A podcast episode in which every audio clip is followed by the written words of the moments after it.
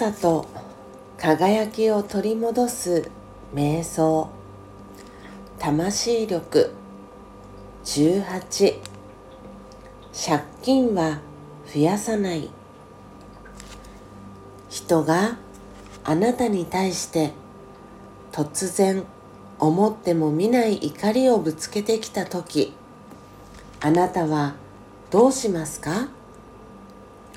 なんだあの態度はあの人はおかしいと否定的に反応しますか？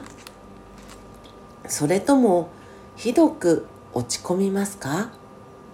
その両方がカルマ銀行の借金になります。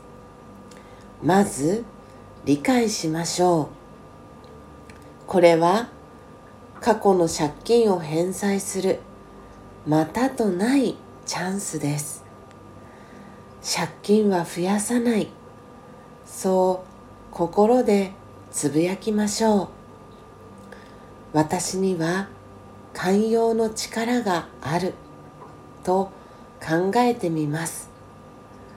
少なくとも悪い気持ちは持ちません。それだけで返済ができるのです。穏やかに対応し相手の怒りが収まれば貯金になりますカルマ銀行の私の口座の残高は私に責任がありますですから借金を返済し貯金を増やすためにいつも注意を払います。オーム想听。